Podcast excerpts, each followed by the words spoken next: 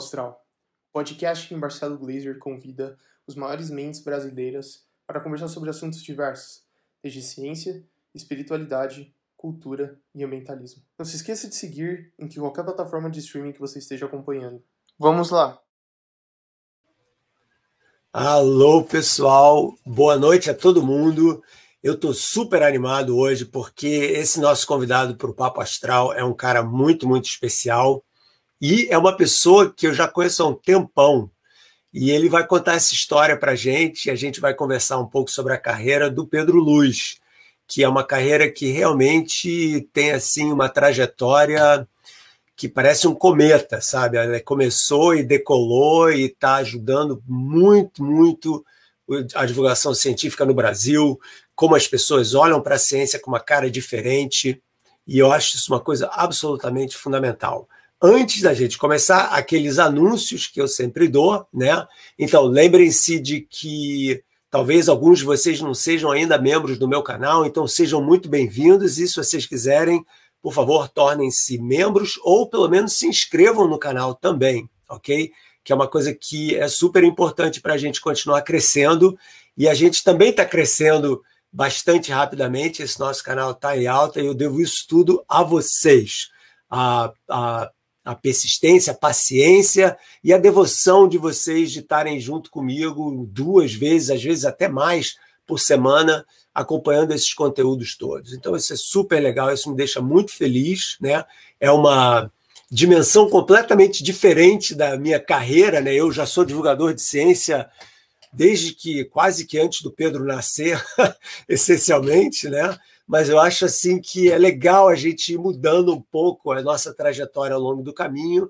E o caminho agora, especialmente nesse ano de pandemia, é o caminho do YouTube, em que a gente pode realmente dar esse conteúdo para vocês de uma forma direta, sem intermediação de televisão, de jornal, de revista. Então, nós falando diretamente para vocês, isso tanto para mim quanto para o Pedro é uma coisa profundamente gratificante. Então, sem mais delongas, é, deixa eu chamar o Pedro aqui, mas antes, lembrem-se que tudo que acontece no canal tá na nossa conta no Telegram. Então, se você não entrou ainda no Telegram, dá uma olhada lá, t.me barra Marcelo Glazer.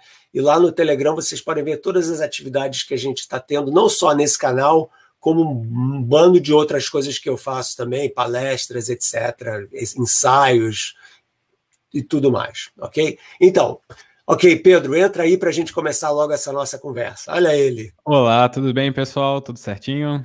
É um grande é. prazer, uma grande honra estar aqui hoje. Pois é, né, Pedro? A gente estava conversando aqui, e aliás, o seu primo está aqui, né? O Eduardo está assistindo a gente. E ele, ele tem uma foto que eu usei, que eu usei para divulgar esse nosso encontro e que você também divulgou é, no vídeo fantástico que você acabou de lançar para comemorar super merecidamente seus 2 milhões de inscritos. Olha só, pessoal, se vocês não sabiam disso, saibam, o Pedro acabou de alcançar 2 milhões de pessoas. Então... Eu nem sabia que isso era uma possibilidade quando eu comecei a fazer os vídeos, para ser bem sincero. E até a história dessa foto é interessante, né? Até a gente estava conversando e eu acho que o Duda, meu primo, até comentou aqui que era 2013, eu ainda estava no ano de vestibular, decidindo o que eu ia fazer da vida, e eu lembro que pintou essa oportunidade de ver uma palestra é, sua em Florianópolis, acho que era Fronteiras da Ciência, Fronteiras do Pensamento. Fronteiras do Pensamento. É. E aí a gente foi até Florianópolis assistir, e com certeza foi uma das coisas que me impulsionou a decidir seguir física como carreira. E eu acho que foi uma palestra sobre a importância do planeta Terra no, no, e da humanidade num contexto cósmico maior, né? Quer dizer. E foi muito legal que depois teve uma sessão, de, uma sessão de perguntas no final também, que as perguntas eram bem legais do pessoal.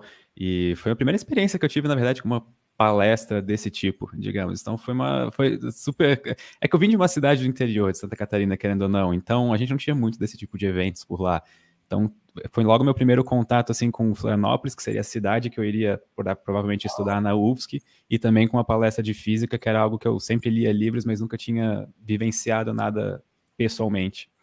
Mas você sabe que a verdade é que, infelizmente, né, a ciência tem pouquíssimo espaço em geral. Né? Eu acho que essa grande revolução que a gente está vivendo agora é porque nós não dependemos mais desses meios de comunicação mais, mais conhecidos, né?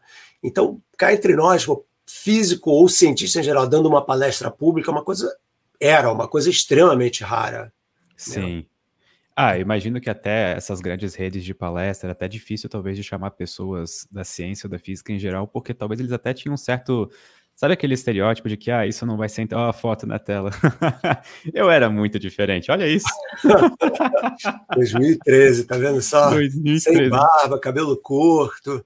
Eu era um, um adolescentão nessa foto aí. Mas é, pois é, depois que você chega numa certa idade, você muda menos, né? Como vocês podem ver nessa foto aí, oito anos atrás, mudei um pouco menos de cabelo e tal, mas não muito assim, muito engraçado, fantástico isso. Mas eu acho que na minha carreira eu meio que senti um pouco isso, né? Porque eu acho que eu passei por todos os meios de comunicação possíveis em termos de divulgação científica, né? Começando com um livro, começou com livro e depois Folha, Folha de São Paulo, Coluna, e Fantástico, e Globo Ciência, e Discovery, não sei o quê. Mas isso que a gente está fazendo agora, e que você é um, um dos expoentes, sem dúvida nenhuma, no Brasil, é diferente. Né? Então eu queria te perguntar, conta um pouquinho assim, como que você foi, tá bom, você foi fazer física na Universidade Federal de Santa Catarina, e aí, o que, que aconteceu? Por que, que você resolveu esse caminho seu? Não, eu você fazia engenharia, né? Eu fazia engenharia elétrica. Eu, eu na verdade, eu prestei vestibular para engenharia elétrica. Aí eu comecei, eu fiz seis meses de engenharia elétrica. Só que eu, eu já sabia que eu queria física, sabe? Só que no Brasil tem toda aquela parte de meio que de pressão de fazer uma engenharia ou medicina, sabe? Pelo menos aqui tinha muito isso culturalmente, assim. Eu até lembro que eu tinha. A, a, gente era muito chegado nos professores no colégio que eu estudava. E a gente, de vez em quando, fazia alguns encontros de professores e alunos. E eu lembro de estar conversando com meu professor de física e meu professor de matemática, junto com meus amigos. E aí faltava, acho que, três meses para vestibular. E eu comentei algo assim, tipo, pô, eu acho que eu vou fazer física, né? Vou prestar física. E eu lembro que um dos meus professores, um deles ficou tipo, super animado, sabe? Falou, ah, isso aí, vamos lá, faz isso aí mesmo. e o outro, ao mesmo tempo, ele ficou meio, não, física? Não, faz uma engenharia, né? Tipo, faz uma, sabe? E a gente, a gente leva muito esse estereótipo a sério, assim, essa concepção totalmente errada de o que é o curso de física no Brasil, a profissão de físico no Brasil. Com certeza. E os seus pais, a sua família, o que, que eles pensavam? Eles fizeram alguma pressão para você ou não? Na minha família, o meu avô era médico e eu tenho uma irmã que é mais velha. Então, quando ela decidiu não fazer medicina, ficou assim, ninguém nunca pressionou para fazer medicina, mas obviamente sempre existiu, sabe aquele aquele a continuação, né? É, quem que vai continuar o legado, sabe? Quem que vai continuar? E obviamente ninguém pressionava nisso na minha família, mas existia essa dava para sentir no ar isso, sabe? Mas totalmente tipo tranquilo assim. E aí, meus pais, quando eu falei que eu ia fazer engenharia elétrica, eles adoraram a ideia, assim, né? Tipo, pra eles, totalmente tranquilo. Eu lembro que eu tinha um vizinho, que o seu Krieger, que ele era engenheiro eletricista, e aí ele, eu, eu, a gente agendou uma conversa com ele, ele foi lá em casa, eu comecei a conversar, perguntando como era o mercado de trabalho, como era a profissão, e aí pronto, já estava estabelecido, né? E aí, depois de seis meses fazendo engenharia elétrica, eu lembro que eu cheguei um dia em casa e falei para meus pais, olha, eu não aguento mais isso. Eu, tipo, eu vou pedir transferência para física. Aí, em primeiro momento, meus pais ficaram assustados, assim, né? Porque o que eles sempre ouviram foi que era uma profissão no Brasil meio sem futuro, eu que ia ser professor, e como se fosse uma coisa até ruim, sabe? Mas eu uhum. não culpo eles, porque realmente essa era a imagem que era passada, sabe? Isso era o que sempre era dito. Mas depois eu conversei com eles, eu mostrei, tipo, alguns. Na época existia, sabe aqueles, aquelas revistas de estudante, assim, que vai mostrando é, prospecção de curso, de futuro, de mercado de trabalho. Eu mostrei uma daquelas para eles e mostrei, tipo assim, todo o campo de atuação que um físico pode ter no Brasil. E eles ficaram super tranquilos. Porque no fim, que eles ótimo. sempre me apoiaram, sabe? Independente de qual fosse a escolha, eles iam estar apoiando. Eles só, eles só ficaram com medo que é natural de pais, eu imagino, no começo.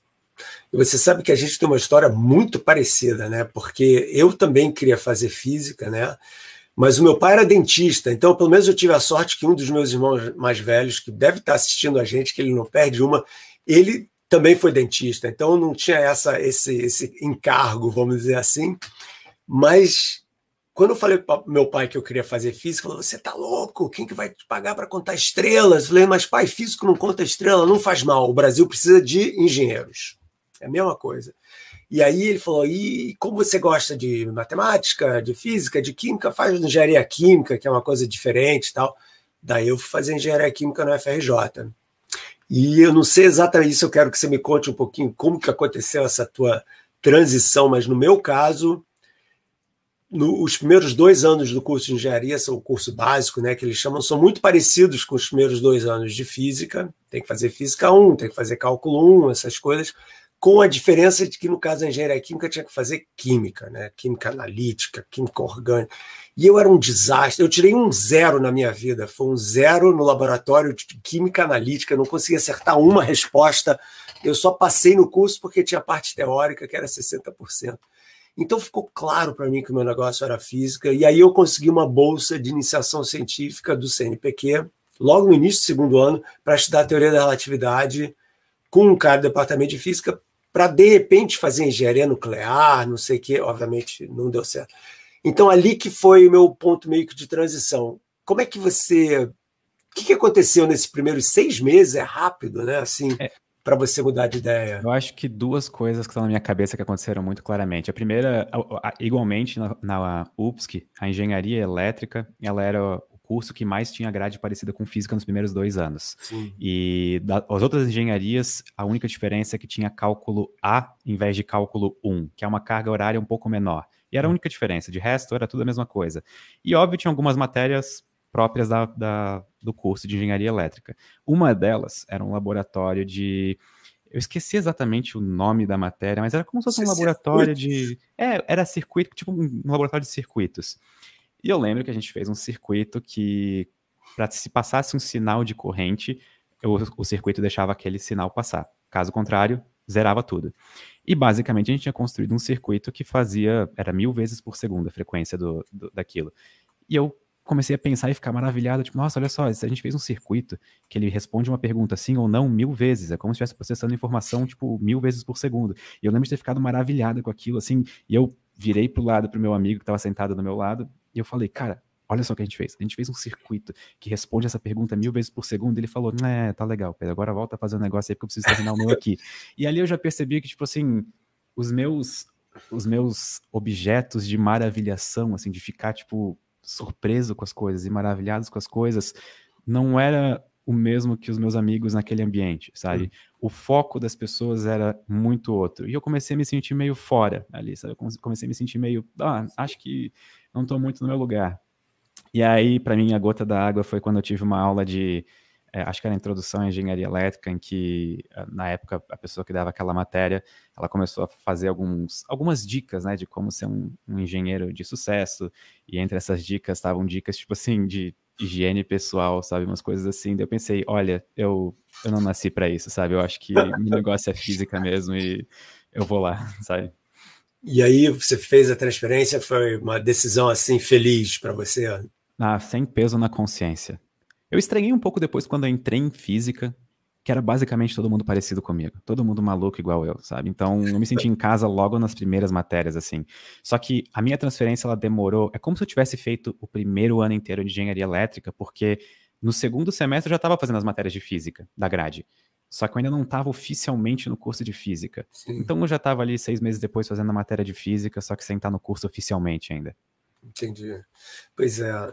E aí? Aí, eventualmente, essa, essa vontade de ensinar, de divulgar conhecimento, deve ter uma, deve, deve ser uma coisa que você já tinha, mas que obviamente foi amadurecendo à medida em que você foi aprendendo mais na universidade. O Ciência Todo Dia ele já existia antes de eu entrar na faculdade. Olha eu só. Já tinha o canal. Só que ele era uma versão rudimentar do canal, né? Assim, era eu com os meus conhecimentos limitados fazendo vídeos sobre aquelas coisas. Eu, tipo, tentava lidar com vídeos, tipo assim, eu pegava conhecimento em livros ou vídeos no exterior e aí tentava reaplicar aquilo e fazer um vídeo mais voltado para a linguagem brasileira, sabe? Para o que a gente está acostumado aqui. E quando eu entrei na faculdade, uma das minhas justificativas de mudar para física foi justamente, olha, eu acho que faz total sentido na minha carreira, sabe? Eu ainda, obviamente, o Ciência Todo Dia não tinha nenhum tamanho grande, ele tinha, acho que 30 mil ou 40 mil inscritos, sabe? Era uma coisa pequena. É, na época, assim, tipo, só que ele já era relevante, eu diria, dentro do, do espaço de divulgação científica no Brasil. Só que eu pensei, ah, essa é a progressão natural da minha carreira, sabe? Eu acho que tipo, faz total sentido casar o que eu amo com a minha a segunda coisa que eu amo, que é fazer vídeos, é linguagem audiovisual, uhum. e aí continuar os vídeos. E na época até eu fui convidado, logo ali em 2014, surgiu a oportunidade de eu fazer alguns vídeos para a Khan Academy, que é aqueles uhum, plataforma de ensino, e eu fiz alguns vídeos quando eles estavam traduzindo as coisas para português. Então, já naquela época eu já estava totalmente envolvido e maravilhado com dar aulas, com ensinar, Óbvio, matérias que eu já tinha passado, coisas que eu já tinha aprendido, mas ainda assim foi uma experiência muito agregadora para minha carreira, eu acho, sabe? Até para, tipo assim, aprender como ensinar alguma coisa. Aprender como ensinar e também é a credibilidade como divulgador de ciência, né? Quer dizer, você com, com diploma de físico, você obviamente cursou as matérias, você sabe as coisas, entendeu? E né? E te permite também aprender mais, continuar aprendendo, né? Esse aqui é o grande. Só que aí que tá, eu acho o, o grande divisor assim de caminhos. Eu, por exemplo, eu não me formei ainda em física. Faltam, ah, é? Faltam três semestres para me formar, porque chegou num ponto da carreira em que eu tive que eu, basicamente eu estava trabalhando 40, 50 horas por semana no canal. E Caramba. eu cheguei num ponto que eu tive que decidir, ok, o canal está crescendo e eu posso agora ou focar nele, ou continuar o curso. E eu sabia que, independente do que eu escolhesse, eu continuaria minha graduação e iria me formar em um segundo momento, né? E faz dois anos essa decisão. Eu decidi, eu nunca vou ter essa chance de novo de seguir com o canal de ciência. Eu não sei, tipo assim, se alguma outra vez eu vou ter essa chance, é uma coisa nova, tipo assim, que ninguém fez ainda, eu estou num espaço de relevância. E aí eu segui com ciência todo dia. O resultado é que a gente vê hoje, deu certo. E agora, esse ano, eu me inscrevi de novo para terminar a graduação, os últimos semestres que faltam. Estou só esperando o resultado para ver se eu vou conseguir voltar. Caramba, que legal. Que interessante isso. Então você realmente foi pô, de cabeça na divulgação, muito bacana. Isso é uma coisa que também envolve uma coragem muito grande, né? Você tem que ter uma certa coragem para fazer isso. Existe uma linha muito tênue entre coragem e estupidez, sabe? Mas olhando em retrospecto, eu foi a decisão mais difícil que eu já fiz na minha carreira, tipo, indiscutivelmente, sabe? Foi é, meu, meus pais me apoiaram, mas também ficaram tipo com o pé atrás, assim. Só uhum. que olhando em retrospecto, acho que foi a decisão correta, sabe? E até para me para me dar esse respaldo que eu sentia que eu precisava de tipo, ah, ok, já que então faltam três semestres para me formar, eu ainda não sou formado, como que eu vou fazer? Eu contratei roteiristas para escrever comigo e todos eles têm mestrado e doutorado. Hum. Então eu criei um corpo de roteiristas em volta do Ciência Todo Dia justamente para garantir essa verificação do conteúdo, sabe? Para garantir que tudo que está sendo passado no Ciência Todo Dia é tipo, verdade e está tá embasado em artigos. Muito bom. E a verdade é a seguinte, né, que um, as decisões que são mais relevantes na vida da gente são as decisões que, em geral, envolvem um risco alto. É. Eu acho que se você sempre seguir o caminho mais fácil, a sua vida vai ser meio banal, assim, vamos dizer assim, né? As grandes guinadas que a gente dá na vida são as guinadas que envolvem um certo risco, mas que também fazem com que você cresça de uma forma maior, talvez, né? Então, pô, você fez isso e agora você está achando um, um, espaço aí para você poder talvez terminar, né? E quem sabe continuar também, né? Porque talvez você se empolgue e fale, uau, quero fazer um mestrado, um doutorado, não sei, quem sabe, né? Aos poucos. É, eu até acho que no meu plano de carreira a médio prazo, eu não penso necessariamente em seguir carreira acadêmica agora, porque uhum. eu acho que eu consigo causar um impacto maior positivo para o mundo que eu vivo se eu fizer os vídeos do Ciência todo dia. Eu acho que eu encontrei. Um, eu, eu, tive a sorte, a felicidade, eu acho, de encontrar um, um motivo feliz de existência muito cedo na minha vida, sabe? Um uhum. propósito de existência muito cedo. Que, óbvio, a gente não nasce com propósito, a gente monta o nosso próprio, né? Uhum. E eu acho que eu encontrei o meu muito cedo. Isso é muito bacana, porque eu, eu, imagino que se você não tivesse feito nada disso e tivesse continuado no caminho mais canônico, mais tradicional e tal, você ia ser um grande professor, né? Quer dizer, então o que você está fazendo, você transformou a sua sala de aula no Brasil. O Brasil é a sua sala de aula. E, eventualmente, se você traduzir seus vídeos para outras línguas, o mundo é a sua sala de aula. Né? Não tem nada que diga que você só precisa dar aula para 15, 20 pessoas ali na sua frente. Né? Então, isso é uma coisa importante, mas também é uma coisa que tem uma responsabilidade muito grande. Né? E essa questão da responsabilidade é uma das coisas que mais me faz pensar. Por isso que eu acho que tão cedo eu já peguei roteiristas para trabalhar comigo. Uhum. Para até um deles é um grande amigo meu, até do meu podcast, o Greg, que está sempre ali comigo, me ajudando nos roteiros. Porque justamente é, é, eu entendo a responsabilidade social que o Ciência Todo Dia tomou hoje. Eu entendo que são 5 milhões de brasileiros que mensalmente estão vendo os meus vídeos. E eu entendo que eu tenho uma responsabilidade muito grande com todo mundo. E é justamente por isso que eu faço esse esforço para passar o melhor conteúdo que eu consigo, dado os orçamentos, dado, dado o que é possível, sabe? E, e, obviamente, essa ideia de você ensinar encantando as pessoas, né? Essa ideia que eu chamo, eu gosto de usar uma palavra que eu nem sei se existe em português, que é maravilhamento. Né, eu adoro essa palavra. Se ela não existir, por favor, vamos, vamos normalizar essa palavra. Eu, eu costumo usar porque, para mim, porque em inglês existe essa palavra, chama de wonderment, que é a ideia de você ter esse maravilhamento com as coisas que são maiores do que você, né? E que, no meu caso, tem assim um encantamento espiritual com relação ao mundo e o nosso lugar nele, e a nossa capacidade de poder gerar conhecimento e dar sentido às coisas. E você poder dividir isso e inspirar as pessoas é absolutamente incrível. Eu ia te perguntar uma coisa com relação a isso, antes até esqueci, mas agora voltou. Você teve alguma pessoa, algum mentor ou mentoras que foram importantes assim na sua carreira ou é tudo self-made man? Não, eu acho que eu tive vários. E eu acho que hum. a pessoa que eu sou hoje foi a construção de diversos pedaços de pessoas que me ajudaram a construir chegar onde eu sou, desde professores que eu sempre me inspirei, até no YouTube especificamente, eu tive ótimos mentores, que nem o Rafael Procópio, do Matemática Rio, que uhum. me ajudou muito na carreira, o Ives Urquiza, do Física Total também, o Atila, do Nerdologia. Eu acho que o Atila foi uma das primeiras pessoas que abriu os meus olhos para o potencial que o Ciência Todo Dia tinha. Uhum. Na época, eu acho que foi 2014, quando eu conheci ele pela primeira vez, que ele foi dar uma palestra na UFSC, inclusive. E sobre divulgação científica, tava bem. Assim, eu acho que ninguém levava o YouTube seriamente, sabe? Ah, como divulgação é. científica. Ainda era uma coisa muito nova. E eu lembro que ele foi lá e conversou comigo, e naquela época, assim, eu ganhei um grande respeito e admiração por ele, porque ele abriu meus olhos e falou: Pedro, tipo, se tu continuar assim, se tudo der certo, tipo, olha só onde que tu pode chegar, sabe? Olha, tipo, o potencial que teu projeto tem de alcançar. E spoiler, cinco anos, seis anos depois, sim, alcançou, sabe? Então fico muito feliz com isso. O Atila teve com a gente, a gente teve uma conversa fantástica com ele, né? Assim, é, e, e, ele é um cara que realmente está fazendo um trabalho muito importante que meio que está indo numa direção que é quase que um serviço de educação civil, né, assim, em termos de saneamento básico, né, do que, uhum. que é, uhum. especialmente agora na pandemia, né, ele meio que assumiu um papel, assim, que é, bom, já que o governo não faz, ele está fazendo uma parte disso também, né, e eu queria te perguntar isso, assim, você sente um pouco essa necessidade de, dessa missão ou você está tentando ficar meio apolítico, ligado mais no conteúdo científico, porque tem de tudo. Ver o Felipe Neto, por exemplo, né, super uhum. politizado e tal no conteúdo dele. Eu sempre adotei uma estratégia desde o começo da carreira de tentar ao máximo dialogar com todos os lados.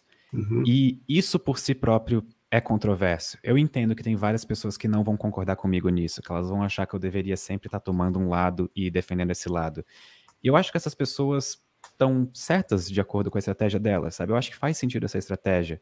Só que eu quero sempre tentar levar a ciência para o máximo de pessoas possível, independente de quem que elas votam ou no que que elas acreditam, sabe? E para fazer isso, eu preciso eu preciso falar com calma, eu preciso ter cautela nas coisas que eu vou, como que eu vou dialogar com essas pessoas, uhum. porque eu não posso chegar com os dois pés, nas, pés na porta e esperar uma pessoa me ouvir depois disso, sabe? Eu não posso é, ser rude com alguém e esperar que ela vá me ouvir de bom, tipo, totalmente, ah, ok, esse cara, vou, vou ouvir tudo que ele tá dizendo, apesar de ele ter me xingado há, tipo, 30 dias atrás, sabe? Hum. Eu acho que isso não funciona. Então eu sempre tento ter essa parte meio do diálogo, sabe? Tipo, de uma, sei lá, juntar todas as partes para tentar fazer todo mundo trabalhar em prol de alguma coisa. Uhum. Interessante você falar isso, porque eu de uma certa forma, num mundo um pouco diferente e tal, vários colegas meus também criticam uma coisa que eu costumo fazer, que é falar com pessoas religiosas, conversar com pessoas que são religiosas e várias religiões diferentes, né? Porque o, o perfil mais tradicional, né, vamos dizer assim, do cientista, que nem é verdadeiro, né? Não é uma coisa que você possa generalizar, mas é aquela ideia de ah, o cientista é ateu, né? Aquele cara que não acredita em Deus e tal. E os caras mais radicais dizem que você sentar para conversar com uma pessoa que tem, que acredita em Deus, você está dando uma credibilidade para aquela fé que já compromete você, a ciência. Eu acho isso tudo uma grande besteira, né? Eu acho que, muito pelo contrário, eu acho que você precisa conversar com as pessoas, mesmo que elas não tenham a mesma opinião que você tem. Né? Inclusive, eu acho que o mundo precisa muito disso nesse momento, de você ter a habilidade de não só respeitar a opinião do outro, mas poder estar tá aberto a entender como que o outro pensa, por que, que aquela pessoa tem aquela visão de mundo que é tão diferente da sua, né? E o que, que eu posso aprender com ela e o que, que ela pode aprender comigo. Então, esse tipo de abertura é muito importante. E a intransigência que a gente às vezes encontra, né, que, que você acabou de mencionar, né, é assim só complica e polariza mais ainda as coisas. Né? É, e a gente vive numa época complicada que na internet, especificamente, o discurso polarizado ele é muito atraente, ele é muito uh, gerador de cliques. Então, polarizar conteúdo é uma ótima maneira de conseguir visibilidade em todas as plataformas. Só que eu sempre levei para mim que, por exemplo, se eu vou é, é, deixar de conversar com alguém baseado no que aquela pessoa acredita ou não acredita, o que, que isso diz a respeito de mim sobre como ser humano, sabe? Hum. Porque eu, se eu defendo que ciência é acesso, é, precisa ser de acesso de todos, se eu defendo que conhecimento é uma propriedade de todos, que informação tem que ser de livre acesso, então eu realmente tenho que acreditar que informação tem que ser de livre acesso. Eu não posso discriminar para quem que eu vou levar a informação ou para quem que eu vou tentar alcançar com aquele conhecimento baseado no, em qualquer coisa que aquela pessoa faça diferente de mim, sabe? Uhum. E eu, eu acho que essa visão, que eu até acho bastante elitista, que o pessoal tem há muito tempo, uhum. de que todo cientista tem que ser ateu ou coisa do tipo, eu acho que isso está mudando aos poucos. Sim. Mais rápido do que eu esperaria que mudasse, na verdade. Eu acho que a internet tem contribuído muito com isso. E é uma mensagem que eu tento até trazer com os meus vídeos. Eu, pessoalmente, sou ateu, uhum. mas eu nunca achei que religião tivesse que ser alguma coisa, por exemplo, uh, negada no meu canal, ou tipo assim, que eu não, eu, eu nunca achei que eu precisasse, tipo, eu, eu, continuo achando, na verdade, que eu nunca precisei discriminar alguém baseado em religião ou não, por assumir essa, essa postura de ciência, por exemplo. Uhum. Eu acho que diálogo é extremamente importante, ainda mais na sociedade que cada vez menos dialoga que a gente vive. Com certeza, né? Eu, por exemplo, não sou ateu, eu sou agnóstico, que é uma posição um pouco diferente e tal, né? E, e você sabe, você deve ter lido os livros lá do Richard Dawkins e dessa do Deus o Delírio, eu acho um deles em português, né? Que traduziram. Essa visão de mundo desse ateísmo radical tá, como você falou, tá meio que sendo ultrapassada no momento, né? Eu acho que uma palavra que eu gosto muito também, fora maravilhamento, uma outra palavra que eu gosto muito, que eu acho que está sendo resgatada cada vez mais no diálogo público é e, e, e desacoplada assim da religião é espiritualidade, né? O que que, que significa você ser uma pessoa espiritual sem tem nada a ver com alma ou espiritismo, nada disso, né? Então eu queria te perguntar como é que você se vê assim na natureza, porque vários ateus são pessoas espirituais, quer dizer, você não pode, uma coisa não tem nada a ver com a outra. Você se considera uma pessoa espiritualizada, uma pessoa, espiritual? É, para mim, sim, eu me considero. E para mim, eu acho que a astronomia, que sempre foi um dos meus grandes interesses, sempre uma das minhas maiores fontes de espiritualidade. É, e novamente, levantando o que tu colocou muito bem, que, tipo, não existe uma relação clara entre espiritualidade e religião. É possível uma coisa existir separada da outra. E eu uhum. lembro que quando... Eu venho de uma família tradicionalmente muito católica. Meus pais são católicos até hoje. Eu toquei música na igreja na, quando eu era criança, sabe? Eu, tipo, tocava violão na igreja. E depois. Ei, falar nisso, deixa eu só te interromper um segundo, porque eu estava vendo o seu vídeo dos 2 milhões e vi os seus violões e falei, pô, o cara também toca violão, não é possível. Porque eu, eu também toco violão, né? E sempre toquei e tal, desde garoto e tal. Falei, a gente tem que marcar um dia para fazer um som. Com certeza, vamos fazer uma música das esferas aí juntos. Bora. E eu até então, eu, eu, quando eu comecei a me ver mais como, ah, sabe, essa religião não serve muito para mim, para explicar as coisas que eu busco como perguntas. Uhum. Eu, lem eu, eu, lembro que eu olhava para o céu de noite, eu tinha, meus pais tinham me dado um telescópio bem rudimentar, bem, tipo, foi um presente de Natal.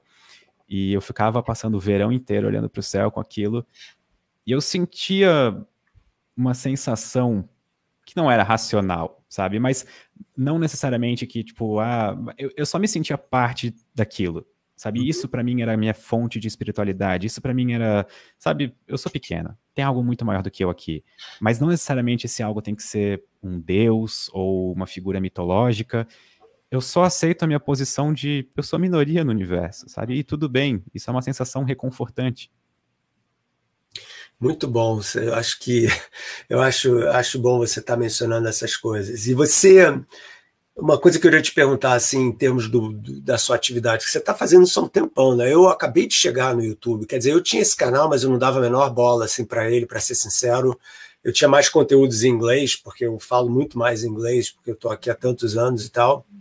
Mas aí, em junho, julho do ano passado, essa moçada que faz parte do meu time falou: professor, vamos, vamos levantar a bola desse teu canal e, e mais do que quadruplicou em menos de um ano, né? O número de pessoas, a gente está quase em 200 mil, que não é nada mal para nove meses de trabalho e tal.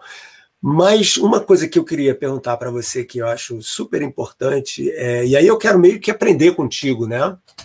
É uma questão das escolhas dos temas. Como é que vocês decidem vamos dizer assim, isso aí eu imagino que a moçada que está assistindo a gente vai estar tá babando agora, né? Pô, eles vão contar o segredo. Porque a gente tem um, a gente tem um sistema, entendeu? Nosso.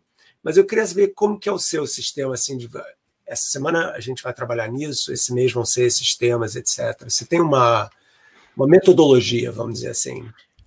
A maior parte dos meus temas surgem na cabeça enquanto eu tomo banho. Geralmente sempre foi assim, sabe? Era momento do dia que eu parava e pensava, tinha um devaneio de tema. E geralmente está envolvido com coisas que eu leio, os temas que eu escolho. Uhum. Eu não sigo um calendário tipo, ah, ok, semana 1 um do mês eu vou falar sobre buracos negros, semana 2 do mês eu vou falar sobre buracos de minhoca. Eu, eu não faço isso. Eu geralmente, os temas dos vídeos, eles acompanham coisas que eu tô lendo ou ouvindo na vida normal. E então é interessante que muito dos vídeos, na verdade, eles são quase uma compilação das coisas, das informações que eu consegui durante a última semana ou durante o último mês. Uhum. E, e, o que eu mais tenho dificuldade, eu tive uma época, era com como decidir os títulos. Uhum. Porque se eu faço um vídeo sobre buracos negros, eu posso colocar, por exemplo, buracos negros no título. E a gente, como pessoas que têm esse contato com a academia, a gente, tipo, tá acostumado com títulos chatos e títulos. Porque é assim que tem que ser, sabe? Não existe uhum. sensacionalismo uhum. na academia. Deveria ser um negócio tipo, totalmente, sabe, apático, digamos. Uhum. Então, eu entendo que para muita galera que faz vídeo de ciência ou quer fazer, essa sensação de estar cometendo um crime sempre que bota um, um nome de vídeo, um título um pouco mais chamativo, ela leva a um caminho um pouco não produtivo. Então, fazer vídeos, por exemplo, sobre buracos negros e pegar um tema o nome do vídeo, o título do vídeo, alguma coisa que chame a atenção é extremamente produtivo. Porque a gente sempre tem que lembrar que a gente está aqui disputando atenção com entretenimento. Nós, embora a gente cumpra uma função social de fazer vídeos de educação, ciência, a gente também é entretenimento. Claro. A gente está disputando espaço numa plataforma com os canais de entretenimento.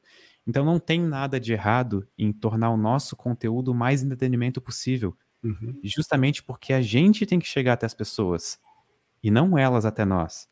Então é assim que a gente luta com o algoritmo, digamos, uhum. fazendo vídeos engajantes, com temas que sejam, sabe, chamativos, porque as pessoas vão ver aquilo na timeline e vão clicar, ao invés de ver um vídeo com, por exemplo, o nome de um artigo científico e vão tipo, o que, que, é isso, sabe? Eu não entendo o que, que são metade dessas palavras, sabe?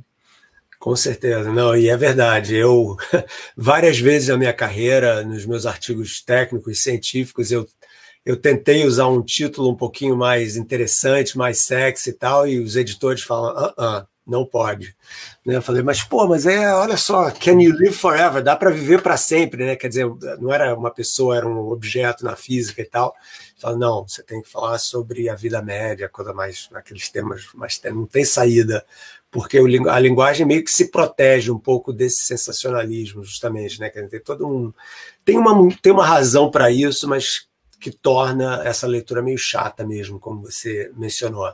Olha só, Pedro, o pessoal aqui do meu, do meu time está dizendo que tem um monte de perguntas e a gente só tem mais uns 20 minutos, mais ou menos, nessa nossa nosso primeiro encontro, que eu espero que não seja o último.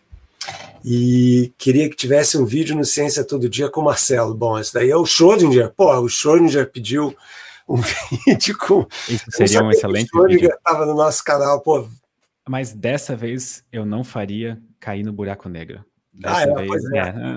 ah, então confessou. Então, pois é, eu não sei se você disso, vocês que seguem o canal do Pedro, teve aí uma viagem a um buraco negro e o cara que caiu no buraco negro era o Marcelo. Então, a moçada do meu canal falou: pô, será que é o Marcelo Glazer? Será que. E, e segundo o Pedro, o Marcelo é o cobaia de tudo no canal dele, essencialmente, né? É, então, é, é, assim, não foi nada direcionado. Ainda somos amigos. Muito bom, com certeza, não tem o menor problema. Eu adoraria poder ir num buraco negro, contanto que eu pudesse sair, que é uma coisa que não pode, não pode ser um buraco negro estático, tem que ser um buraco negro que está em rotação para não ter uma singularidade pontual, tem que ser uma garganta. E de repente eu saía lá em Santa Catarina, que ia ser ótimo, que eu sou um grande fã. A gente poderia surfar juntos. Já pensou? Olha, Pedro, eu, carioca, 14, 15 anos, tentei surfar e, cara, não deu certo. Não deu certo. Meu negócio era voleibol. Eu joguei vôlei seríssimo. Joguei com o Bernardinho, fui na minha seleção, campeão brasileiro com o Bernardinho, na verdade, mas surfar, cara, eu tentei muito, não deu. Eu, eu, eu, só faço o básico na prancha. Agora, eu, eu, não, eu nunca fui tão bom assim em um esporte, então. É, você estava falando de ter as suas ideias no chuveiro, e as minhas ideias em geral são quando eu estou correndo nas trilhas aqui onde eu moro. Eu adoro correr em trilha e tal. E, aliás, pessoal, eu devo dizer uma coisa: eu acabei de ter uma ideia para uma série nova de vídeos, correndo hoje. Eu acho que vocês vão adorar. Eu não vou falar o que, que é, não, porque vocês vão ver daqui a pouco aparecendo no canal, mas eu acho que todo mundo vai gostar muito. Então, tá vendo só? Às vezes está em contato com a água, com a natureza, pode ser uma coisa que a musa vem visitar você. Né? Com toda certeza. então, pessoal, uh, perguntas. Olha só, Alex. Glazer, qual é a melhor, pior coisa de fazer uma carreira dentro de uma universidade? Lux, qual é a melhor, pior coisa de fazer uma carreira fora? Huh, boa. Você deixa eu começar e depois você fala. Então, dentro da universidade, é, o que eu sempre adorei, eu tô, fiz a minha carreira inteira dentro de uma universidade, essencialmente, né? É que você está aonde o saber está sendo construído. Né? Quer dizer, não é só a divulgação do, do conhecimento acumulado, vamos dizer assim, mas você está participando da construção desse conhecimento. Então, a minha carreira ela tem várias partes, né? mas uma parte delas é ser um físico tradicional, teórico, que faz contas de 40 páginas de, de, de matemática pesada e simulação em computador para poder escrever artigos técnicos e participar dessa comunidade de cientistas que estão tentando avançar o conhecimento humano e isso daí meio que ilumina um pouco como você dá as suas aulas, como você se relaciona com seus alunos, não só os alunos de graduação, mas os alunos de pós-graduação. Né? Então, é um grande privilégio você passar a vida inteira devotado a essa construção e disseminação do conhecimento. Então, e também uma vida boa, né? Porque eu não tenho chefe, né? O chefe do departamento não é teu chefe, o decano não é teu chefe, né? Eu sou meio que dono do meu próprio tempo e além disso eu viajo pelo mundo inteiro por causa dessa carreira, né? Quer dizer, a divulgação científica ajuda, mas tirando ela, é, palestras e conferências pelo mundo afora. Né? Então, quem leu Simples Beleza do Inesperado, meu livro, sabe disso, porque nesse livro eu conto das conferências que eu fui, sei lá, deixa eu me lembrar aqui, na Austrália, na, na, na, na Toscana, no Japão, etc, etc. Então, quer dizer, tem esses lados todos. Então, essa ideia de você poder participar da construção e disseminação do conhecimento. E qual a pior coisa? A pior coisa de estar dentro da universidade é de, às vezes, ter menos tempo livre para poder fazer coisas que eu realmente gostaria de fazer. Por exemplo, principalmente, isso é uma coisa que você vai sentindo ao longo da sua carreira e é uma coisa muito pessoal. Né? No meu caso, vamos falar não do meu caso, na maioria dos casos as pessoas ficam na universidade quietinhos, fazendo pesquisa, dando aula e pronto. Mas, como vocês sabem, no meu caso a história é meio complicada, não é só isso, é isso e mais os livros, e mais o YouTube, e mais é, é, tá dando aula, fazendo cursos online, etc. e tal. Então, o tempo vira um fator muito, muito sério. Você saber. Imagina, pô, Pedro, fazer tudo que você está fazendo e mais o resto. Ah, não daria. Né? Tempo é um recurso escasso. então, o problema maior é esse. Então, às vezes, por exemplo, nesse momento da minha carreira, que eu já pô, dei aula há 30 anos, né? Então, escrevi mais de 120 artigos técnicos e não sei o que e tal, eu queria, dev... queria e estou, na verdade, devotando cada vez mais tempo a mil projetos diferentes relacionados com divulgação científica, documentários, coisas que eu faço aqui nos Estados Unidos que a moçada no Brasil aí nem sabe que está acontecendo e tal. E às vezes eu me sinto meio preso porque, pô, tem que dar aquele curso de novo e tal, sabe? Uma coisa assim. Então, essa é um pouco da, da desvantagem nesse momento, mas daqui a pouco eu vou me livrar disso também e vou ficar só criando conteúdo. É uma boa escolha, eu diria. É, é, é, é divertido. É, imagino. De, ah, tá, agora tem que ser de fora da, de, da universidade. A melhor parte de ter uma carreira, de criar uma carreira fora da academia, da universidade, eu acho que é que me deixa livre. É, eu não tenho nenhum livro de burocracia ou regras que eu deva seguir especificamente, então isso abre muitas portas para parcerias e amizades e relações que eu não necessariamente poderia ter profissionalmente, é, imagino, dentro da academia. E a pior parte é que se algo der errado, se tudo der errado, não tem ninguém para segurar minhas costas, né? Então, eu estou por mim e por mim mesmo, assim, tipo, eu sou o único que pode responder pelos meus próprios erros e eu tenho total responsabilidade sobre o que eu faço ou o que eu não faço. Eu acho que essa é a parte difícil. Boa, boa resposta. E uma coisa que eu comentei, eu acho que até na última vez que a gente teve uma conversa com o Miguel, eu, eu chamei o Miguel Nicoleles aqui no canal, então você está seguindo passos bem, bem bacanas aqui, vamos dizer assim, né? Um, a gente mencionou que uma das coisas que a gente está vendo agora é que certas profissões que não existiam agora existem. Então você, o Atila, o, o Sacani, essa turma toda, basicamente, e a moçada aqui nos Estados Unidos, o Felipe Neto no Brasil também, são pessoas que têm uma profissão que há 10 anos atrás não existia, moçada, que é ser um youtuber profissional, um criador de conteúdo online, entendeu? Tanto podcast e tudo. Então as coisas vão, vocês meio que estão inventando um caminho novo. Telefone animado aqui, deixa eu desligar isso que é uma coisa muito, muito bacana, assim, eu acho, para as jovens. Você sabia falar nisso? A gente tem mil perguntas, mas agora me fizeram um levantamento aqui nos Estados Unidos sobre o que, que as crianças entre 8 e 12 anos querem ser quando crescer. Nos anos 60 e 70, a resposta era astronauta. E agora a resposta principal é eu quero ser youtuber. Eu, eu, eu, não consigo nem estranhar um dado desse, na verdade, né? Porque é uma profissão de tanto, gera tanto fascínio, né? Que gera tanto. Só que vai muito trabalho por trás. E eu tento sempre alertar as pessoas que estão tão animadas em ser youtubers que é muito divertido, é muito legal, é tipo muito recompensador, só que é muito trabalho. Tipo, é... E é muito seletivo, moçada. Se vocês acham que ser físico é difícil no Brasil, tem muito mais gente querendo ser. É que nem querer ser é, estrela, entendeu? Estrela de cinema ou, ou de música. É muito complicado. Então, o processo de seleção é muito complicado também. Então, façam, mas com atenção a isso. Exatamente. É, o PewDiePie só tem um no mundo, entendeu? Não tem, não tem 20 caras iguais, iguais a ele, né? Tem ele.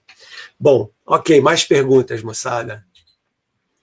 Paulo Mariano, parabéns pelo árduo trabalho de divulgação pelo Brasil, pelo nível dos comentários que vejo na internet. Vocês têm um longo trabalho pela frente. Sucesso aos dois, com certeza, cara. É um trabalho que não vai ter fim. Não. A gente está aí para isso, para criar conteúdo de credibilidade que inspire as pessoas a querer saber mais. Ok, olha lá, o Rogério, que é um cara que está sempre presente aí no meu canal, bem legal. Inteligência artificial levará o mundo ao caos com desemprego em massa ou acontecerá uma simbiose produtiva entre homens e máquinas? Conseguiremos um equilíbrio? Pedro C, que falou que gosta de computação, eu já falo muito sobre esse assunto, eu queria ouvir um pouco você assim sobre isso. Eu sempre sou o otimista do, do, do, grupo, sabe? Eu sempre sou a pessoa que tá vendo as coisas com bons olhos. E eu acho que a gente não vai chegar num caos de desemprego em massa. Eu acho que uma transição natural, a partir do momento que a gente começa a usar robotização e automatização, tanto na parte de produção quanto é, manufatura nossos, das nossas cadeias de produção no mundo, eu acho que a gente cada vez mais gera uma simbiose em que a gente deixa máquinas fazer o trabalho que antes ocupava o grosso do nosso tempo e nós nos tornamos seres humanos com mais tempo livre. Como a gente vai preencher esse tempo livre, eu não sei dizer exatamente. Pode ser com mais trabalho em novos empregos, que a gente não faz ideia de que vão existir no futuro, como a gente não sabia que existiam vários empregos que tem hoje há 10 anos. É, ou a gente vai poder, talvez, entrar no que seria tipo, uma era de ouro da humanidade. A gente teria tempo livre para se dedicar a coisas que realmente seriam nossas paixões, sabe? As nossas vontades e os nossos, nossos anseios por conhecimento, por exemplo. Contanto que a gente tenha salário universal, né? Eu acho essa uma das alternativas mais viáveis no curto e médio prazo, inclusive. Renda básica universal parece ser uma coisa bastante atraente para esse cenário de máquinas fazendo tudo. Uhum. É, eu a minha única minha única colocação com relação a isso tudo, tem várias, mas eu queria só fazer uma que as, as pessoas precisam encontrar sentido na vida. Né? Elas precisam ter, vamos dizer assim, uma razão para acordar todo dia de manhã falando: eu quero viver hoje porque a minha vida tem uma certa importância, tem um certo sentido, né? E muita gente, muita gente encontra esse sentido através do trabalho, né?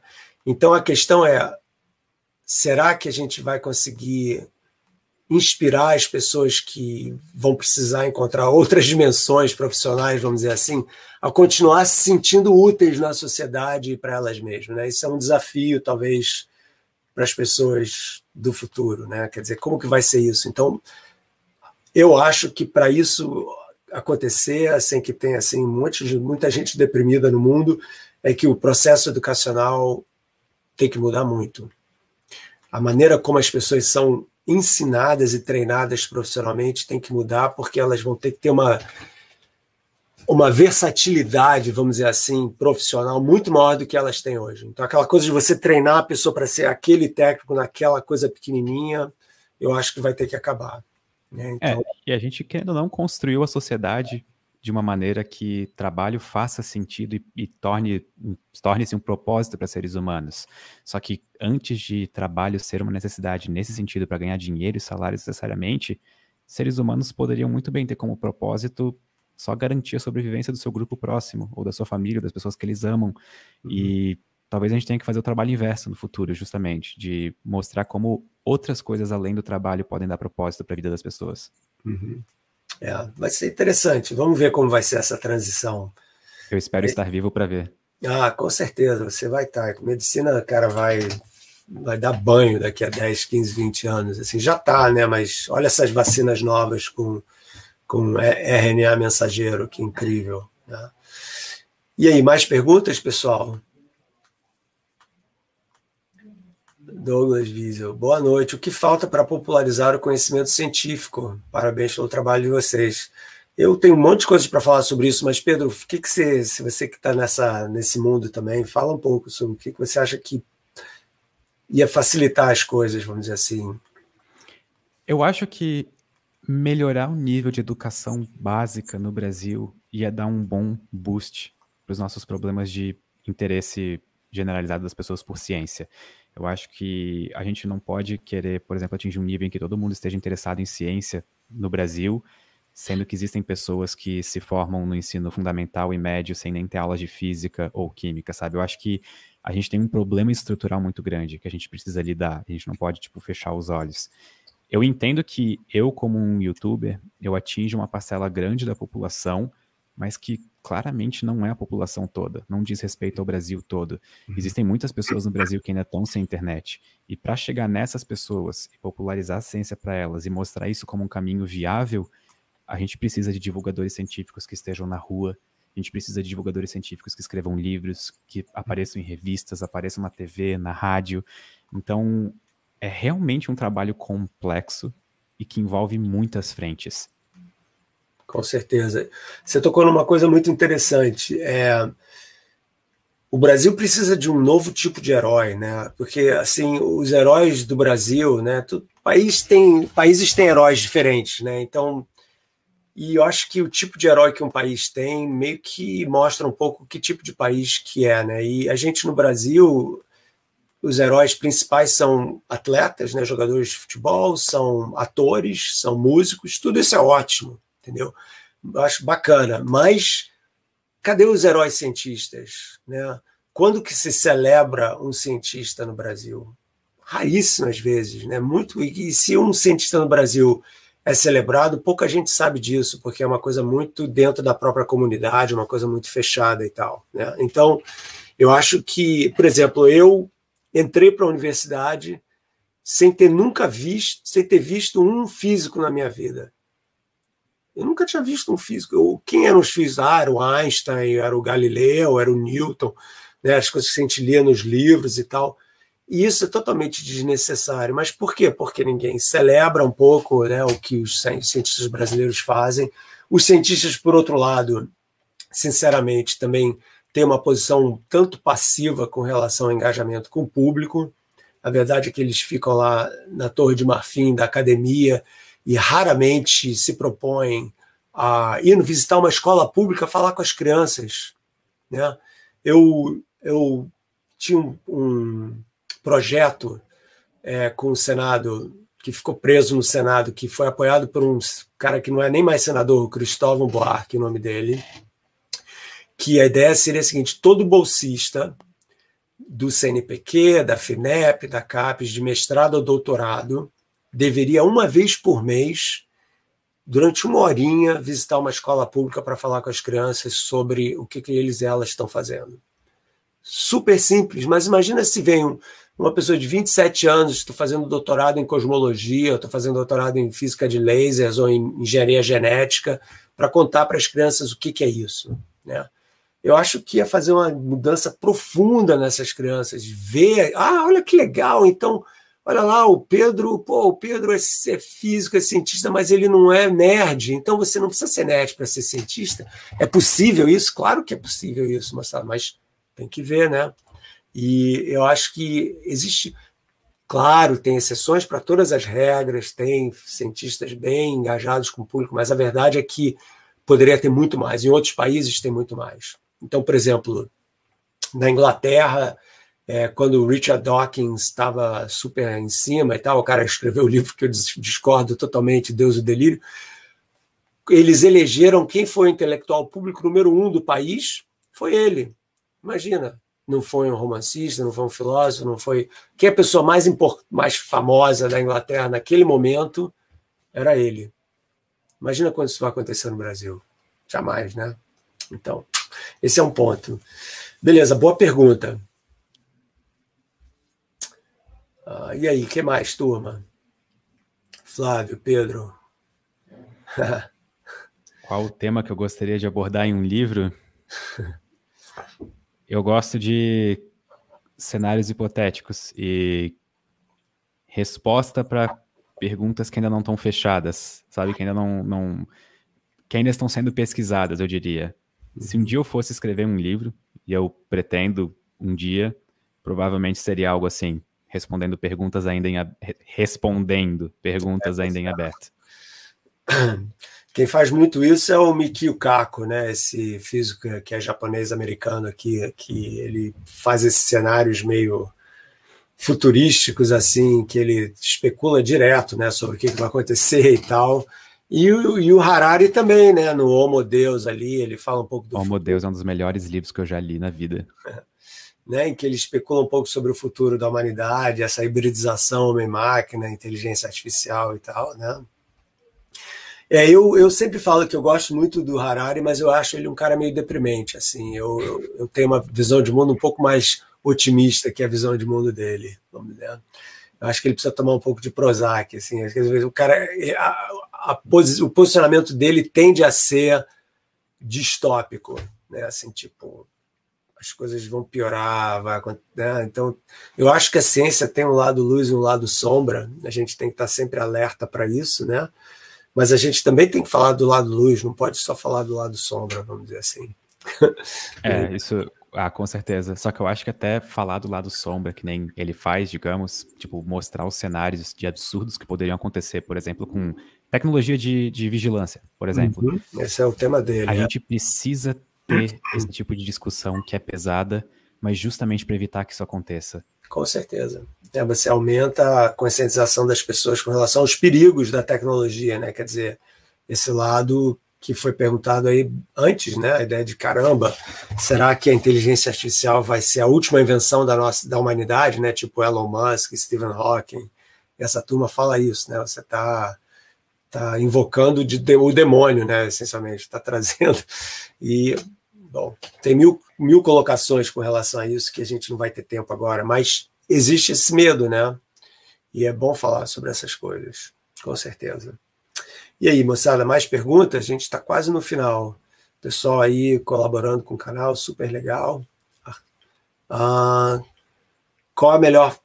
Opa, foi embora, voltou. Qual a melhor forma de ensinar física para adolescentes? Vocês acham que a forma atual aplicada no Brasil é muito ruim? O que, que você acha, Pedro? Você que está aí. Olha, eu acho que o nosso currículo de física que a gente usa nos colégios, no ensino médio, ele claramente poderia sofrer uma revisão. Assim, é, é, eu acho que a gente poderia talvez focar em algumas outras partes, talvez deixar ele um pouco mais. Seguir talvez uma linha histórica um pouco mais coerente, sabe? Para fazer as pessoas não ficarem tão perdidas no que está acontecendo durante da história ou por que, que tal descoberta foi importante, sabe? Eu acho que um pouquinho de história da ciência junto com as aulas iria fazer bem para as pessoas entenderem o grande contexto por trás de tudo que elas estão estudando. Porque simplesmente chegar para uma adolescente de 16 anos, que no recreio vai ficar com o celular jogando qualquer outro jogo, porque é muito mais interessante do que as aulas de física. Chegar para ele botar no quadro que F igual a MA, sem nenhuma explicação, sem nenhuma ideia de por trás, sem nenhum tipo de contexto de por que, que aquilo é tão revolucionário, acho que ninguém ia gostar, sabe? Faz muito sentido que as pessoas não gostem, inclusive. Com certeza. Eu acho que os, os que ficam em ciência depois desse tipo de educação são heróis sinceramente. E, aliás, pessoal, é por isso que vocês devem ler meus livros, porque meus livros fazem exatamente isso que o Pedro está falando, como também o curso Física para Poetas aí que está aí no canal, né? Que é a contextualização histórica, cultural, filosófica, religiosa do desenvolvimento das ideias principais da física e da cosmologia. É, é essa a ideia, né? Como que esses caras não vieram do nada, né? O Galileu, o Newton, o Einstein, eles são parte da cultura, né? eles são produtos da cultura, do tempo, das tensões políticas, religiosas em que eles viveram, e você só falar da física deles, você está empobrecendo o, o, ensino da ciência, entendeu? Você está transformando a ciência numa coisa desumanizada. E a gente precisa humanizar a ciência na sala de aula, mostrar que ela é produto dos anseios mais profundos que a humanidade tem de entender quem é, onde a gente mora, quem somos nós, por que, que a gente está aqui. Então, essas grandes questões existenciais não são só parte das novelas, né, dos romances, dos filósofos. Não, cara, a ciência também faz parte dessa grande busca né, pelo significado. Então, a gente tem que lembrar sempre disso. Time, tem mais alguma pergunta aí para gente? Pedro, seremos nós os deuses astronautas de Marte? Ah, eu acho que não, porque não existe, até onde a gente saiba, nenhum outro ser vivo em Marte, como, por exemplo, a galera que fala aqui do, tipo, da Terra, em que deuses astronautas faziam coisas, tipo pirâmides, mas claramente nós vamos ser os primeiros seres de carne e osso a chegar num planeta exclusivamente habitado por robôs, né? Então, isso daria um bom plot de filme de, de ficção científica. Eu fico curioso se a gente realmente vai colonizar Marte do jeito que a gente espera que colonize. Eu espero que sim. Eu acho que esse é um projeto para milhares de anos, não é um projeto para os próximos 50. Então, essa visão de que tem vários tipos de colonização, né? Quer dizer, de uma certa forma, a gente já está lá, já o helicóptero fantástico, Ingenuity. Pô, vocês viram isso, pessoal? Quem não viu, tem que ver esse vídeo do helicóptero voando na superfície de Marte. O primeiro objeto criado por, pela humanidade, né, que sobrevoou um outro planeta, um outro mundo. Né? Uma coisa é você posar uma espaçonave, outra coisa é você ter um negócio que está voando, né, um, um dronezinho voando em Marte, que é um, um, um, é um planeta que tem uma atmosfera super rala, né, muito densa, então é complicado fazer uma coisa voar lá.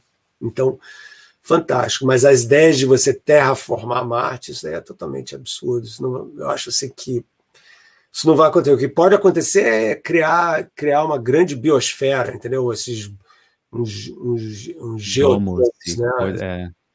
Em que você pode ter um, um pequeno habitat, né? O que mostra o seguinte, moçada, mostra como que nós evoluímos para morar nesse planeta aqui, entendeu? Saiu daqui dessa nossa película de atmosfera, que é a casca da maçã, entendeu? A gente morre direto e não tem nenhum outro planeta à vista ou perto que seja bom para a gente, né? Porque a gente, essa aqui é a nossa casa, entendeu? Então eu acho que sim, a gente tem que ter uma visão de explorar novos mundos e ter essa curiosidade sobre a possibilidade de ter havido vida lá e tal, mas a gente tem mais é que cuidar da nossa casa, porque essa é a única casa que a gente tem. Nenhum outro lugar vai ser tão bom para a gente quanto esse planeta é. Eu acho que a gente não deve esquecer nunca disso. Pelo menos essa é a minha posição, entendeu? Então eu olho para o universo para poder voltar o meu olhar para a Terra. Então, eu olho para os outros planetas para poder entender o quanto o nosso é um planeta incrível. Que, aliás, fechando aqui, foi a conversa em 2013 no Fronteiras do Pensamento, quando o jovenzito Pedro estava lá sem barba, cabelo curto, pensando o que, que ele ia fazer da vida. E olha o que, que deu. É, eu, eu, eu, gostaria muito de voltar para o Pedro de 2013 e mostrar tudo o que está acontecendo, sabe? Mostrar, tipo, como as escolhas deram certo, sabe? Acho que foi bastante interessante. Ah, mas aí você ia ter estragado todo aquele elemento do risco, da surpresa e da coragem que aquele é, Pedro é, tinha, que transformou nesse Pedro de hoje aí, que é uma coisa muito bacana. E Antes da gente terminar, Pedro, mais uma vez, cara, super parabéns pelos 2 milhões de inscritos. Aí, pessoal, se vocês não, sabiam disso, imagino que todos saibam, então fiquem sabendo. É uma coisa muito bacana para um canal de ciência, né? Porque tem de tudo, né? E ciência não é fácil de vender tanto. Então a gente está meio que nadando contra a corrente aqui, né? E você chegar a esse marco no Brasil, em português, é uma coisa muito bacana. Então, super valeu mesmo. Muito, muito obrigado mesmo. O pessoal do canal, o pessoal do time, manda mais uma, mas que é a última, moçada. Vamos lá, que o tempo está passando, a gente já está explorando o Pedro demais aqui. Vai lá. Eu, eu top, top perguntas, top, top. Então vamos lá. Eles devem estar. Tá qual? Olha, Ivan. Boa noite. Poderiam falar um pouco sobre a possível descoberta da quinta força da natureza do lacerador de partículas de Chicago, que é o CERN. Por favor, grande abraço. Então, tem, eu posso. Você quer falar alguma coisa sobre? À vontade, eu não acompanhei essas leituras ainda.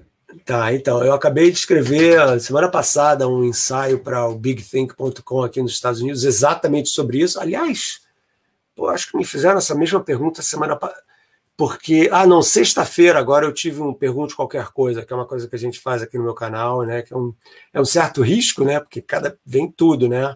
Mas uma das perguntas foi essa. Então, rapidamente, porque a resposta é meio longa, você tem o elétron, né, que todo mundo sabe que fica em torno do núcleo atômico e tal, e o elétron tem um primo mais pesado, uma massa 200 vezes maior, que se chama muon, que é uma partícula muito importante, que é uma partícula instável. Ele decai mais ou menos um milionésimo de segundo. E o que é interessante é o seguinte: toda partícula que tem uma carga elétrica que está em rotação, ela gera, devido a esse movimento de rotação, ela gera um momento magnético, um campo magnético. Né? Então, toda partícula que está girando assim vira uma espécie de imãzinho. Né? E o muon, que tem uma carga elétrica negativa, igual ao elétron, é um imãzinho também. Então, o que, que eles fizeram? Eles pegaram os muons, colocaram no o CERN, fica na Suíça, o acelerador de partículas que você está se referindo aí fica a 40 quilômetros de Chicago, que foi onde eu fiz o meu pós-doutorado, o meu primeiro pós-doutorado no, no Laboratório Nacional Fermi, Fermi National Accelerator Laboratory. Então, fui lá, fiquei lá durante três anos. Então, eles pegaram esse muon, fizeram o muon dar um monte de, de voltas circulando e tal, e o que, que acontece? Quando você tem um campo magnético nesse, nesse círculo que interage com o, o campo magnético pequenininho ali, o imãzinho do muon, o muon tem um movimento de precessão, igual um peão. Quando você gira um peão no campo gravitacional da Terra, né, ele fica fazendo esse movimento de precessão. Aliás, a própria Terra é um grande peão que faz esse movimento de precessão, porque a Terra gira inclinada a 23 graus e meio. Então, o muon está fazendo mais ou menos isso, entendeu? Só que com um campo magnético. Por que isso é importante? Isso é importante porque a taxa de rotação dessa precessão depende da massa e do campo magnético desse muon. Aí entra a segunda parte, que é a seguinte: como esse muon é muito pequenininho, as leis da física quântica se aplicam a ele, ok? E o que acontece no vácuo quântico? As coisas flutuam, a energia está sempre flutuando. E dessas bolhas de energia, você pode gerar partículas que são chamadas partículas virtuais quânticas, aparecem do nada. Então, aliás, eu acabei de lançar um, um vídeo aí chamado O que, que é o vazio? Né? E nesse, nessa, nessa discussão sobre o vazio, eu menciono esse vazio quântico, que não é vazio, porque está cheio dessas partículas virtuais. Quando elas estão pertinho do muon, elas mudam a massa do muon, mudam o campo magnético do muon, e, portanto, você tem uma modificação dessa precessão. E o que foi medido foi esse, essa precessão desse muon que parece indicar que existem mais partículas influenciando a massa e o campo magnético do muon do que é previsto no modelo padrão, no modelo tradicional das partículas. Ou seja, o muon pode ser uma ponte para a descoberta de novas partículas da natureza. Entendeu? Então foi essa descoberta. A gente ainda não sabe se realmente é o caso, mas os resultados científicos são bastante promissores com relação a isso. Então, alguma coisa está acontecendo ali com o muon. Pode ser uma flutuação estatística, mas tem uma probabilidade de uma parte em mais ou menos 100 milhões. Então ia ser muito azar, cara, se não fosse uma física nova. Entendeu? Mas pode acontecer. Né? É mais ou menos isso. Ok, peraí um segundo. Ah, tá, sim, sim, vamos lá. Olha lá, a ciência pode fazer algo, essa é a última mesmo, para diminuir ou extinguir a desigualdade social. Existe algum risco se isso acontecer? Você quer abordar isso, Pedro? É uma pergunta muito bacana. Eu acho que o propósito da ciência, além de responder perguntas, ele é um pouco disso, não é? Porque a gente sempre usa as invenções, sempre usa o avanço tecnológico para garantir duas coisas. Primeiro, sobrevivência, a gente vive mais tempo. E segundo, a gente tem mais tempo. Geralmente a gente faz coisas que economizem tempo do nosso dia para a gente ter mais tempo para fazer outras coisas. Quanto mais a gente faz isso, eu vejo um ponto em que basicamente seres humanos se tornam livres. Eles não dependem mais, tipo, de, sabe, eu não preciso mais trabalhar manualmente, por exemplo, para conseguir tirar comida da terra, sabe? Para conseguir plantar coisas e comer. E esse ponto último, que é bastante utópico, mas eu acho bastante, talvez, realista, não sei. Eu acho que é o ponto em que a gente tem, tipo, desigualdade social, tipo, zero, sabe? Eu acho que é onde a gente deveria chegar como humanidade no cenário ideal. E a gente só chega lá através de ciência, tecnologia e investimentos nessas duas coisas. Uhum. Mas é uma pergunta muito profunda. É, eu posso complementar um pouquinho, então. Por favor. Então, então, essa visão é muito bacana, mas eu acho que a gente tem que também entender que a, a ciência tem uma dimensão política e econômica muito grande, em que a ciência também gera dinheiro e ela também gera poder. E, e certas coisas que a ciência pode fazer para a gente, elas, elas não estão acessíveis a todo mundo. Então, para que a sua visão, que obviamente é muito linda e tal, seja realizada, a gente tem que também ter uma espécie de, renascimento moral enquanto espécie, em que a gente tenha menos cobiça, menos gana e mais interesse realmente em dividir os frutos do nosso conhecimento. Vou só pintar um cenário distópico aqui para explicar o que eu quero dizer.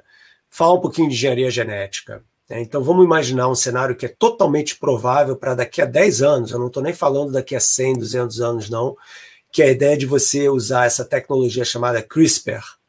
Eu não sei se já falou sobre isso no seu canal, não, que é a tecnologia... Já tem vídeo sobre CRISPR. Então, que a gente, você pode fazer uma manipulação quase que direta nos genes, né, acionando ou desacionando é, certos genes e, portanto, modificar o genoma de um embrião. Então, você pode imaginar o seguinte cenário: você pode imaginar que você, um casal, vai para uma clínica de fertilidade daqui a 10 anos, que nem está indo no restaurante, eles te dão um menu, entendeu? E falam: o que, que você quer no seu filho? Ah, então, em vez de falar salada, né, e tofu, porque eu sou vegetariano e tal. Os caras falam, eu quero um filho que tem um, uma altura X, tem um QI Y, etc, etc. Ah, então tá, isso vai te custar X. Né? Então, o meu medo é que se certas tecnologias que a gente pode estar tá avançando não forem controladas de alguma forma, você vai criar mais disparidade social do que menos, porque você vai poder criar entre aspas, uma espécie de super raça das pessoas que têm acesso a certos tipos de tecnologia que outras não têm. Como você falou super bem há pouco tempo atrás sobre a questão da internet no Brasil.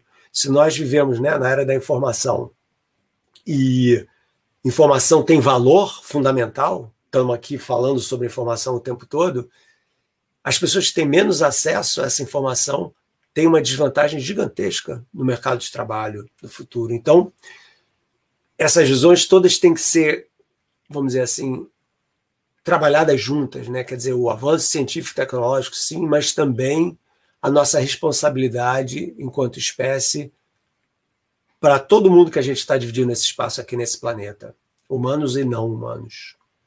Eu acho que acho por aí. Até tem um fenômeno interessante de tecnologia que, por exemplo, se a gente pegar o projeto Genoma Humano, ele foi uma iniciativa que envolveu cientistas do mundo inteiro e custou bilhões de dólares. E hoje em dia, mapear o nosso genoma custa, sei lá, 300, 400 reais. Ainda é caro para padrões brasileiros, para padrões. Acho que todo mundo concordaria talvez com isso. Só que a questão é que o tempo passa e o valor das tecnologias ele vai atingindo um nível de democratização, né? Então, com certeza. essas coisas que a ciência em primeiro momento ou a tecnologia, porque uma, eu acho que é sempre importante a gente lembrar que a tecnologia ela é uma ferramenta, né? Ela tipo, ela tá ali, quem dá significado para ela somos nós. Então a gente pode fazer coisas boas ou ruins. É, em um primeiro momento elas podem surgir como algo caro e extremamente elitista e só disponível um número de, seleto de pessoas. Só que depois isso atinge um nível de democratização muito alto, né? Em que as pessoas eventualmente vão ter acesso a essas coisas. Uhum. Eu concordo. Então, veja o exemplo dos celulares. Perfeito exemplo. Os celulares eram uma coisa que há 10 anos atrás, cara, era o máximo ter um celular. Hoje em dia, né, todo mundo tem celular, né? Podendo ou não podendo, né? Dá-se um jeito, vamos dizer assim. Então eu concordo, eu acho que tem esse lado, assim, que as coisas, com a evolução da tecnologia, as coisas vão ficando mais acessíveis ao número cada, cada vez maior de pessoas. Super show. Eu acho que com essa bela imagem do futuro da humanidade, a gente podia se despedir, cara. Agradeço de coração você ter vindo no nosso canal. Acho que todo mundo adorou. A gente está com quase duas mil pessoas aí assistindo a gente. Muito legal. E vamos continuar esse trabalho, que é o trabalho que realmente faz a gente querer acordar todos os dias, certo? Ah, olha só. Olha aí para você. Tem criança na ciência. Pedro, de 10 anos assiste seu canal. Você esperava por essa? Sempre me impressiona quando vejo alguém dessa idade assistindo os meus vídeos, sério, porque eu sempre esperei chegar nas pessoas de 18 a 24, talvez o pessoal que está na faculdade, e é sempre uma surpresa quando eu vejo isso. É muito lindo, né? A gente tem o Nerdão das Galáxias, que tem 12 anos, e a gente tem uma senhora de 93. Tem uma, assim, uma, uma amplitude absolutamente fantástica, porque, cara, a verdade é que informação de qualidade é para todo mundo, entendeu? Conhecimento e informação são propriedade de todos, e não tem idade certa para consumir. É isso. Ok, gente. Então, ó, Pedro, mais uma vez, super. Eu só queria legal. agradecer muito por essa oportunidade, sério, de verdade, adorei estar aqui, adorei a conversa. Espero que possa eu possa ter acrescido e fazer feito as pessoas que estão assistindo terem se divertido ou tendo crise existenciais, talvez. E mais uma vez, muito obrigado pela oportunidade, de verdade. Super show, gente. Até a próxima, pessoal. A gente se vê na terça-feira com alguma coisa nova que a gente vai ver. Ah, na terça não, que dia é hoje? Hoje é terça. Na sexta a gente se vê com um vídeo novo. Até mais. Tchau, tchau.